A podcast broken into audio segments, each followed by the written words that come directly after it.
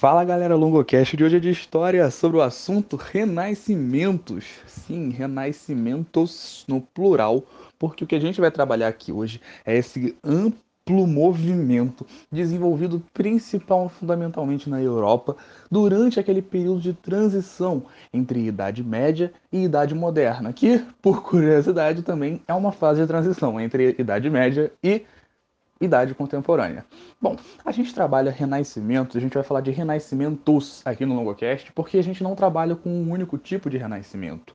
Frequentemente, quando a gente usa o nome renascimento, nós nos referimos a esse grande e amplo movimento que vai abalar as estruturas já enfraquecidas feudais e vai dar espaço para um novo ambiente, um novo espaço de debate e de realidade para os povos europeus, no caso. Né? A gente está trabalhando muito com a Europa Ocidental.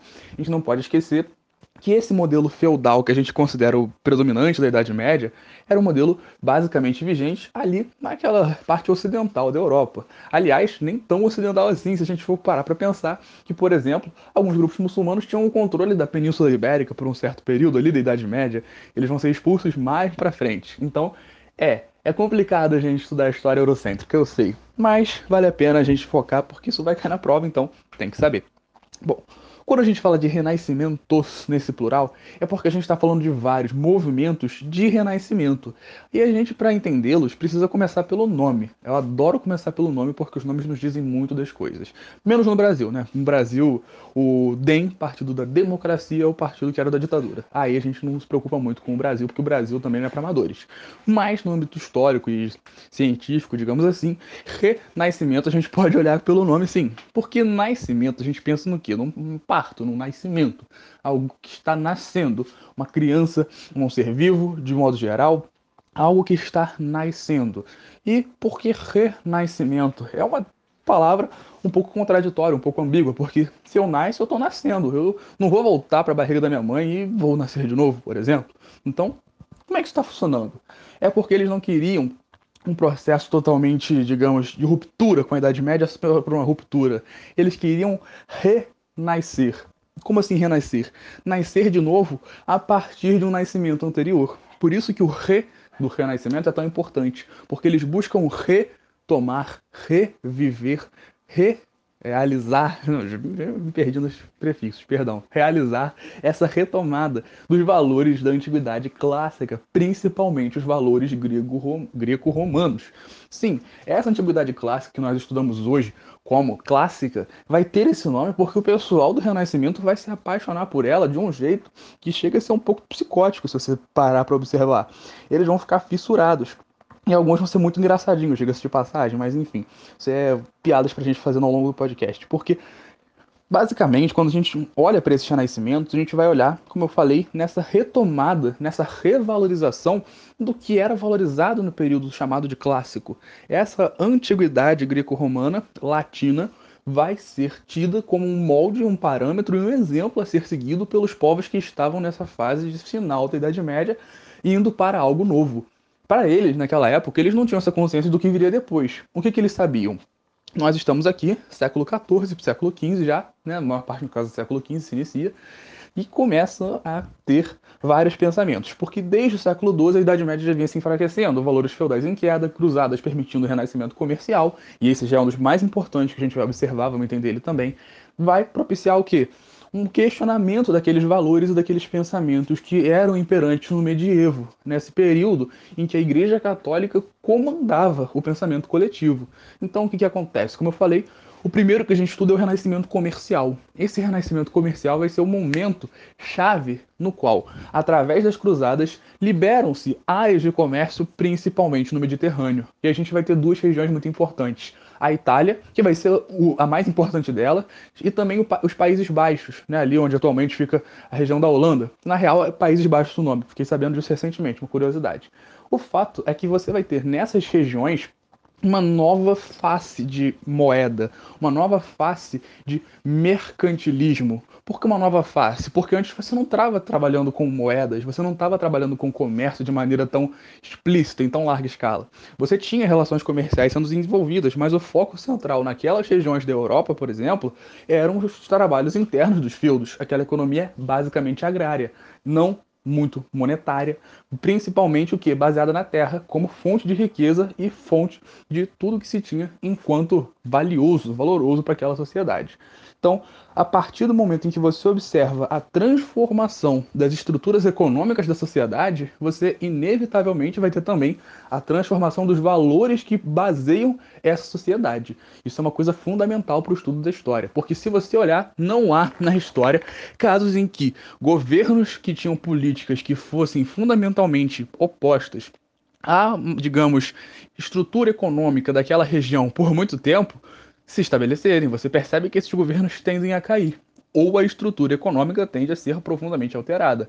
Porque, como eu sempre falo, se o governo vai bem, perdão, se a economia vai bem, o governo se mantém. Se a economia não vai bem, o governo não se mantém. E nesse caso, a economia estava indo bem, mas de um bem diferente do que se tinha por hora na Idade Média. Então, você vai notar o quê? você vai notar a transformação dos valores econômicos. E, obviamente, os valores políticos também vão ser profundamente transformados. Com isso, toda aquela mentalidade medieval vai ser colocada em xeque. Aliás, o próprio termo medieval, medievo, vai ser muito puxado por esses caras. E a gente tem muitos preconceitos, diga-se de passagem, com a chamada Idade Média, por conta dessa galera que menosprezava absurdamente o que se desenvolvera durante o medievo.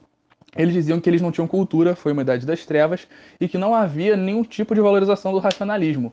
Em compensação, por mais que a gente saiba que tivesse tido muitos problemas, perseguições e, enfim, uma série de problemas relacionados à cultura, ao letramento e à própria divulgação científica, você nota que muitas das coisas anteriores dos conhecimentos foram preservados. Você não tem explicitamente e claramente a possibilidade de dizer que não houve um desenvolvimento cultural durante a Idade Média. Você tem uma série de pinturas, você tem uma série de desenvolvimentos literários, você tem o próprio trovadorismo, por exemplo, que é uma escola literária importante, a gente já já aborda ela aqui no Novocast, que vai se desenvolver durante esse medievo. É claro que baseado nos valores que esses caras negavam.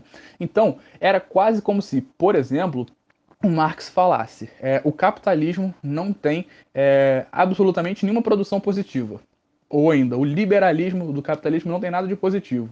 O Marx não fala isso, por exemplo. Ele se aproveitava, de certa forma, da liberdade de imprensa, que foi um fruto do seu passado, quer dizer, do passado da sua região, né, que é com o iluminismo, que a gente vai ver daqui a pouquinho aqui. Então, o que os cientistas fizeram foi justamente esse contrário. Eles viram o medievo, olharam para ele e falaram: não, tem valores que eu abomino, logo eu vou dizer que tudo nesse momento é ruim. Por isso que eles vão dividir em três momentos da história: a Idade Antiga, que era boa, a idade medieval, a idade média, por isso que está ali no meio, aquele meio da chamada idade das trevas, e futuramente a idade moderna, que era onde eles estavam, a era da modernidade, do renascimento. A gente passou por um grande período de escuridão e agora vamos renascer das sombras. Nós somos a Fênix. Olha que coisa linda, gente. Ó, oh, arrepiante. Mas tudo isso a partir dessas transformações político-econômicas.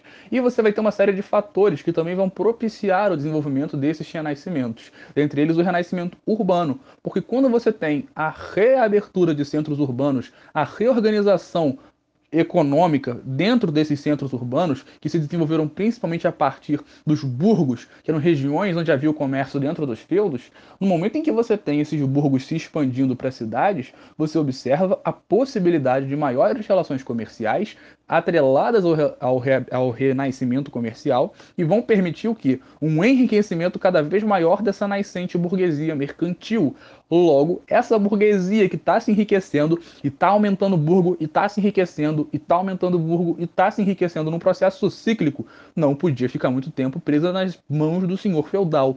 E aí você observa um dos outros fatores favoráveis para o renascimento cultural, renascimento artístico, que é justamente o que? A famosíssima é, perdão, o famosíssimo fortalecimento da burguesia, atrelado ao fortalecimento do rei, e a aliança entre esse rei e essa burguesia. É um fator fundamental para o renascimento artístico, por exemplo, e cultural, poder se desenvolver. A gente vai, dependendo da linha historiográfica que a gente segue, a gente vai observar três renascimentos: urbano, comercial e cultural. Há outras linhas que vão divergir dentro disso e vão abordar outros renascimentos. A gente vai tentar falar da maior parte deles aqui, beleza? Para você não ficar com uma base única e poder ter diferentes opiniões da história. É isso que é maneiro. Isso é um debate bacana. Não você pegar e falar de game politicamente incorreto da história. Se você fizer isso aqui, a gente te considera coach. Se você é coach, saiba que a gente é anti-coach. Lembre-se disso. Brincadeiras à parte. É, não, game politicamente incorreto da história aqui não, tá beleza? Isso aqui a gente não aceita, isso aqui é anticientífico e a gente defende a ciência. Show? Só confirmando aqui para ficar todas claras. Retomando, essa aliança entre o rei e a burguesia vai ser um processo fundamental para propiciar esses renascimentos posteriores. Você tem o rei que antes do medievo, antes das relações de sucerania e vassalagem, era o grande imperador dominador de várias regiões muito extensas. E a partir da ascensão do senhor feudal, ele tem o seu poder enfraquecido, ou seja, a descentralização de poder enfraquece a unidade digamos assim, do poderio do rei.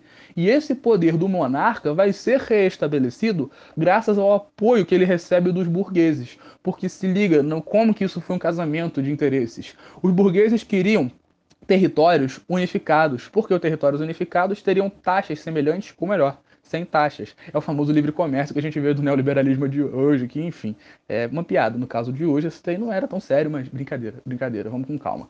A gente observa que nesse momento eles se apoiam com os reis e os reis se apoiam com eles porque o rei queria poder. Eles queriam mais dinheiro cada um estava conseguindo o que eles queriam graças à aliança. O rei vai conseguir dar meio que um golpezinho, foi golpe, ele dá um golpe nos senhores feudais a partir do apoio desses burgueses que vão meio que comandar a estrutura econômica nascente desse momento, que é o mercantilismo, a primeira fase desse capitalismo que a gente observa hoje, já depois de três ou quatro, né, desse debate, fases de capitalismo, capitalismo mercantil, industrial e financeiro. Hoje em dia fala-se de capitalismo digital, uma quarta nominação aí que ainda é muito debatida no meio científico, não é aceita como, digamos, um consenso acadêmico. Então nem vou falar sobre ele aqui. Aliás, é importante lembrar que temos um especial só sobre o sistema capitalista. É importante a gente entender o sistema no qual a gente vive. E bom, sabendo como funciona esse sistema econômico que surge a partir dessas relações comerciais nascentes desse renascimento comercial, nós conseguimos compreender que as alianças com entre rei e burguesia também vão financiar um novo modo de se produzir arte, porque a arte é, querendo ou não, né, uma manifestação fundamental da, digamos, mentalidade da população de uma determinada época. Afinal, você não vai produzir uma arte que vai plenamente contra seus valores. Os caras produziam arte alinhada às ideologias dominantes. Nesse momento, você vai observar a famosa parte do Renascimento voltada cultura do famoso renascimento cultural, que a gente pode dividir em outras frentes. Né? A gente pode dividir entre renascimento artístico, literário, também vamos falar depois do renascimento científico, mas esse renascimento cultural que abraça todos esses menores, digamos assim, renascimentos que são mais específicos, vai ser um renascimento que se per, é, que se objetiva, que se preocupa com a face cultural daquela sociedade da idade moderna que estava nascendo naquele momento. Eles se preocupavam com a forma de representar as coisas e na forma de ver o mundo, porque a arte era a maneira de se ver a realidade, uma maneira de expressar essa realidade através de uma lente, a lente dos artistas. E quem vai bancar essa lente? Os famosos mecenas. O desenvolvimento da prática do mecenato vai ser fundamental. Então, se liga, o que é o mecena? É o cara que financia a arte, financia o trabalho. Você tem o fortalecimento do rei, o fortalecimento da burguesia, poder político e econômico. Esse poder político e econômico muito alinhado. Como você tem um poder político e econômico diferente da idade medieval, você tem que produzir também o que? Uma nova forma de pensar que é essa forma de pensar que na verdade também já estava produzindo naquele tempo. Uma espécie de dialética muito interessante que eu até pretendo, se um dia eu for parar das ciências humanas, falar sobre, sei lá, na conclusão de curso, mas é muito interessante a gente observar a maneira como você tem uma forma de pensar que vai modificar a maneira de se produzir o, a questão material e econômica, geopolítica da sociedade. E essa nova forma de se produzir é, economicamente, politicamente, vai influenciar numa, digamos, no aprofundamento dessas ideias que já vinham sendo, digamos, propagadas no final da Idade Média. E aí você vai ter a prática do mecenato como um reflexo desses valores de valorização das artes, como uma forma de enfraquecer ainda mais o poder da igreja. Não, a gente sabe que a igreja não acabou até hoje aí. A igreja católica continua com uma considerável força, digamos assim, ao longo do mundo, porque ainda é uma das maiores religiões monoteístas que se observa. Entretanto, o enfraquecimento dessa igreja vai se dar fortemente graças à ação em várias esferas de grupos que eram contrários aos valores teocêntricos, colocando em jogo uma das principais características do Renascimento, ou melhor, dois renascimentos, que é o antropocentrismo, esse antropocentrismo, sobre o qual eu já falei em vários podcasts, consiste em você colocar o antropos, o homem, centrismo no centro, o homem como centro das coisas, o homem como sendo o centro da, daquela questão do pensamento. Muito cuidado quando você for falar de homem no centro, porque você tem uma dualidade nesse momento. Porque se você, por um lado, tem o antropocentrismo, você também tem o heliocentrismo. Mas isso não tem nada a ver uma coisa com a outra. Estou falando isso porque pode ser pegadinha de questão. Como assim?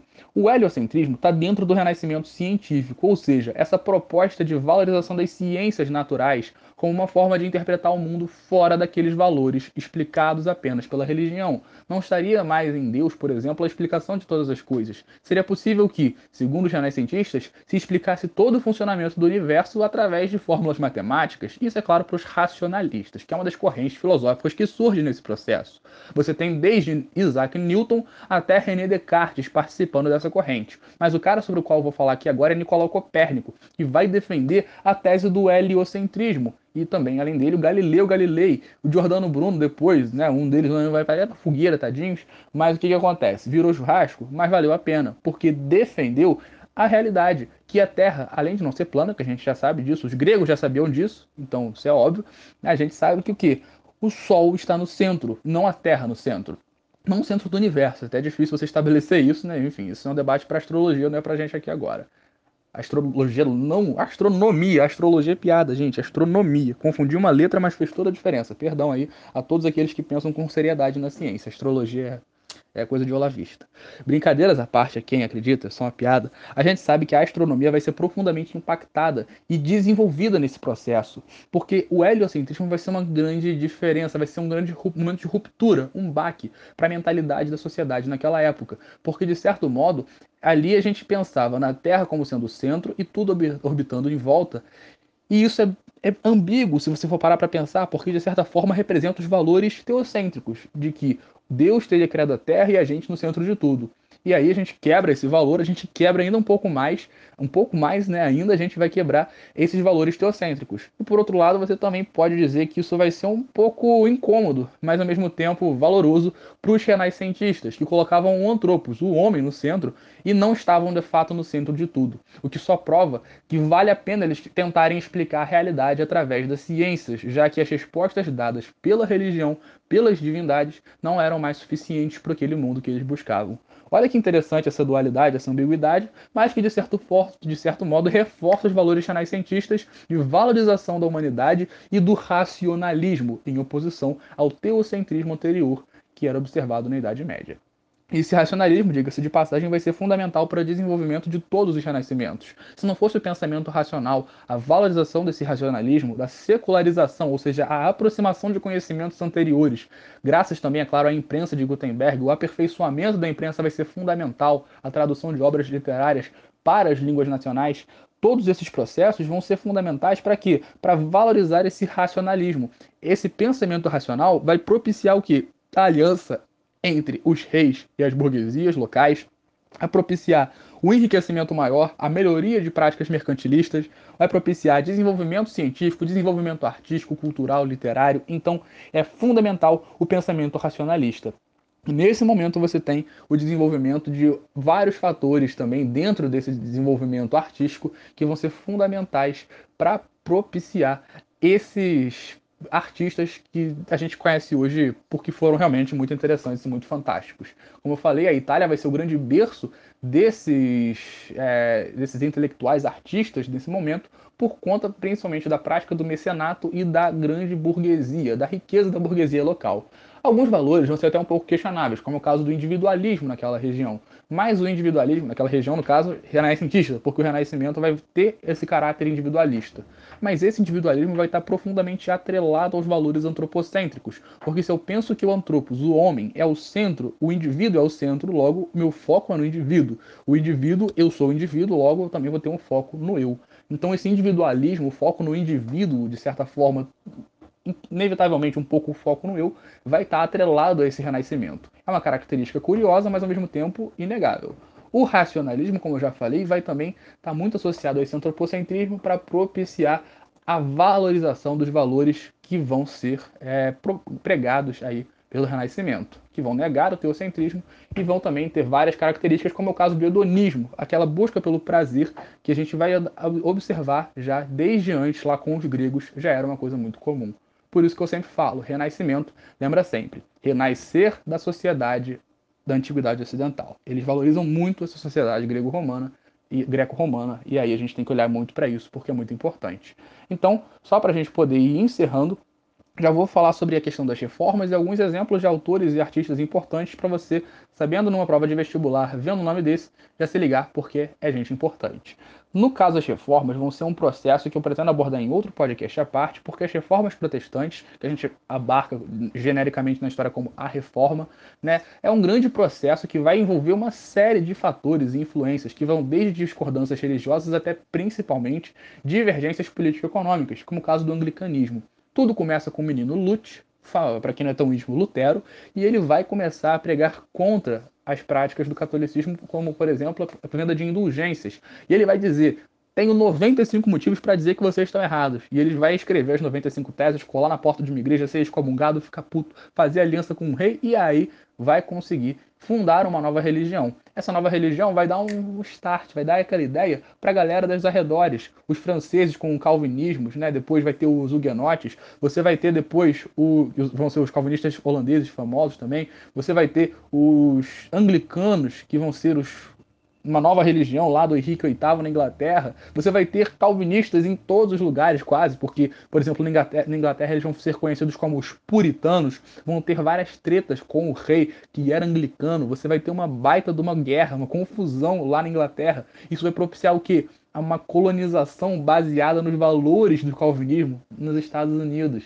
Ah lá, olha a relação você não está ligado no que isso impacta, depois eu sugiro que você leia um pouco de Max Weber, também, no caso, falando sério, Max Weber, né, que tem W no começo, a gente fala assim, sacanagem, no brasileiro, no português, mas Max Weber vai falar sobre o espírito do capitalismo, né, ou seja, esse pentecostalismo, que atualmente a gente observa o neopentecostalismo, como sendo algo intrínseco ao desenvolvimento da prática capitalista ao longo da história, ao longo da história moderna, pelo menos. Porque se não fosse o capitalismo enquanto justificativa religiosa e moral, você não teria.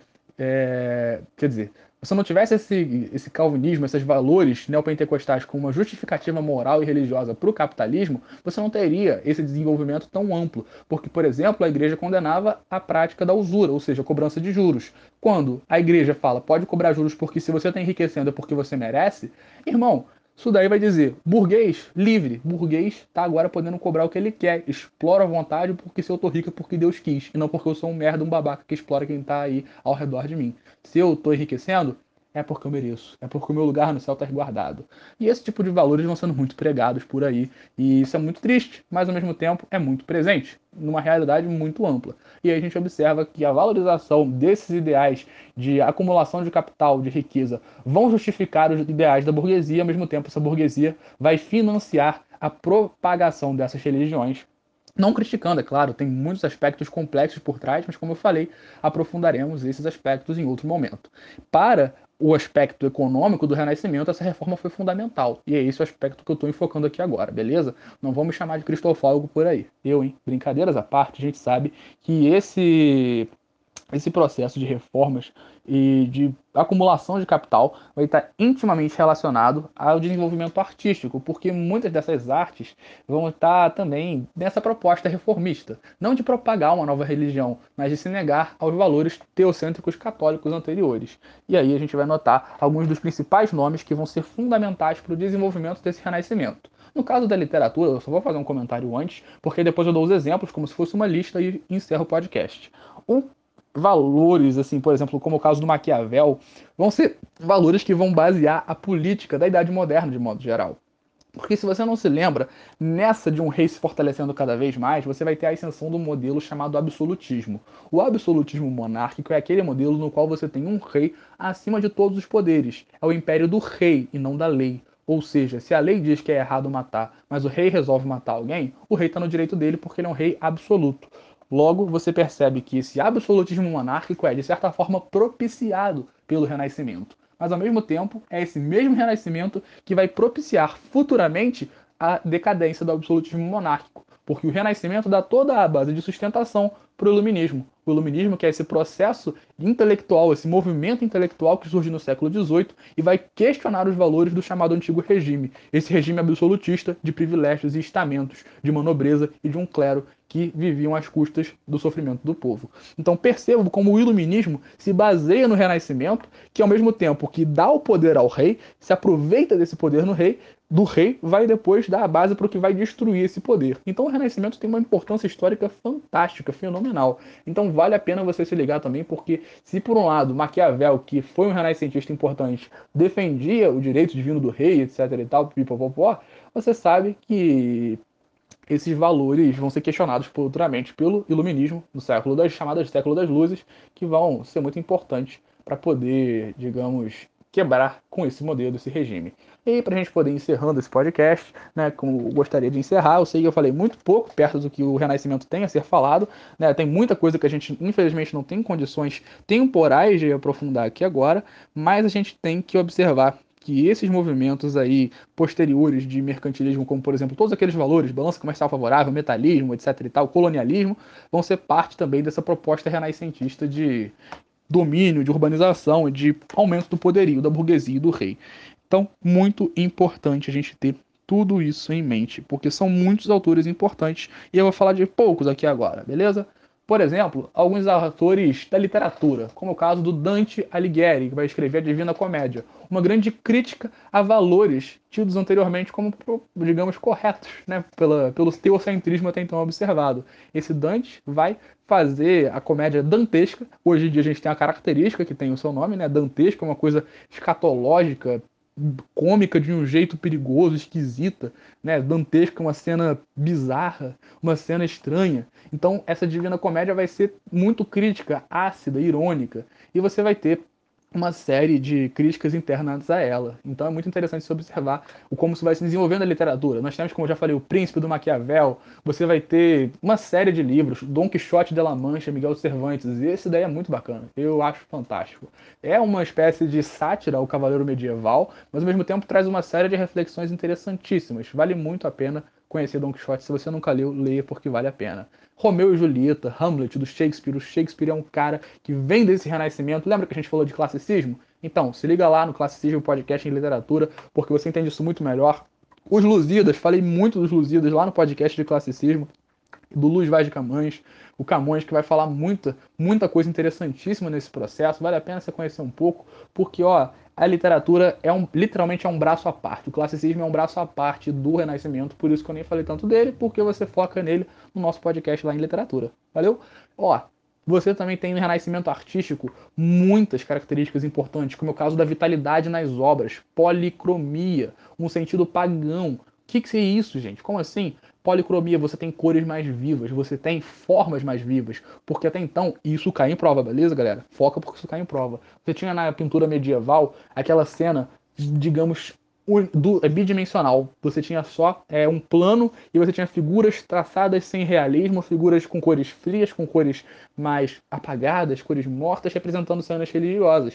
Nesse momento da, do Renascimento, você não, você vai ter cores vivas. Olha a Mona Lisa, olha a Mona Lisa. A Mona Lisa é fantástica nesse processo, porque ela vai representar o quê? A pintura de uma pessoa uma pessoa pintada com realismo, com cores que aproximam-se da realidade. É uma tentativa de que de representar o humano, é o foco no humano é uma obra de uma representatividade absurda para a história da arte. Então, essa questão do paganismo, da, da, policromia, da vitalidade na obra, vai ser fundamental. Vai estar relacionada também ao que? A racionalização. É um rosto que se tem vários cálculos por trás dele. Você tem um estudo matemático para o rosto de Mona Lisa. Você tem noção do quanto que teve que se pensar para escrever aquela, para pintar aquela obra? Porque aquilo ali é algo de uma genialidade fantástica. Então, é importante ter em mente que as obras artísticas renascentistas, as esculturas, né, que muitos modelos desnudos, inclusive, vão ter esse caráter transformador do pensamento. E a gente vai ter desde a última ceia, a Mona Lisa, do Da Vinci, como eu estava falando, até, por exemplo, o Teatro da Capela Sistina, do Michelangelo, ou ainda a famosa Pietà, que escultura linda que é Pietà. Você tem uma série de obras fantásticas nesse processo. E como eu falei, vale a pena você conhecer um pouco, porque tem muita gente maneira. Também tem o Botticelli, né, que eu acho interessante a gente falar um pouco, porque ele vai ter um esquema de iluminação muito bacana, né? Botticelli é o Botticelli, é o Botticelli tenho praticamente certeza. Bocati, eu acho que é Botticelli. Bom, fugiu o nome aqui agora, é muito nome parecido, mas que vai ter uma estratégia de iluminação própria, porque que é muito interessante, diga-se de passagem, que vai trazer toda uma característica que até hoje vai ser muito utilizada por diretores cinematográficos, que vão se aproveitar dessa estratégia aí de filmagem através da entrada de luz por um lado só, utilizando o jogo de sombras. E isso vai inspirar depois muitos autores barrocos que vão se desenvolver logo nesse processo, logo depois disso daí. Você percebe que o classicismo é um pouco anterior ao barroco, então tem muitas coisas interessantíssimas. É uma, é uma genialidade artística fantástica nesse processo. E aí você também vai ter o renascimento científico com vários estudos. Eu, desculpa aí puxar o saco, mas o Da Vinci merece. O cara também estudou anatomia, preparou coisa pra gente depois desenvolver paraquedas, é, o cara voando. Pô, é muita, é muita coisa. Se você não conhece a história do Da Vinci, eu recomendo muito que você pesquise um pouco sobre, porque é uma história que vale a pena se conhecer. Que é uma história simplesmente fantástica. O cara, assim, é brabo. Sinceramente, sinceramente, o cara é brabo. E, tendo falado tanto, como eu falei, eu espero que você tenha entendido bastante sobre o Renascimento. É claro que a gente não pode falar tudo, e nem tanto quanto eu gostaria. Já falei de muitos autores que se desenvolveram, desenvolveram o seu pensamento no período do Renascimento, como é claro dos, o caso dos contratualistas, por exemplo, e você vai ter outros que vão tentar justificar esses valores é, absolutistas, como é o caso do Jean Baudin, com a teoria do direito divino do rei, vai dizer que se o absol poder absoluto é do monarca é porque Deus assim o quis, que é um pouco contraditório para esses valores racionalistas e antropocêntricos, mas enfim, ainda vai estar tá dentro do pensamento religioso de muita gente, porque muita gente não vai abandonar esse pensamento religioso de cara, a gente tem que lembrar disso. Então, eu espero que tenha curtido, que você tenha gostado, que você tenha aproveitado. E se ficou com alguma dúvida, entre em contato pelas nossas redes sociais. Muito maior prazer em trocar uma ideia e te ajudar. Do mais, nosso muito obrigado e até a próxima. Valeu! Errata, o pintor renascentista que desenvolveu uma grande estratégia de iluminação, que também vai ser inspiração para outros pintores como Leonardo da Vinci, que é a famosa técnica do chiaro escuro, então, traduzindo claro escuro, era Caravaggio, não Botticelli. Peço perdão pelo equívoco errata feita. Agora sim, valeu!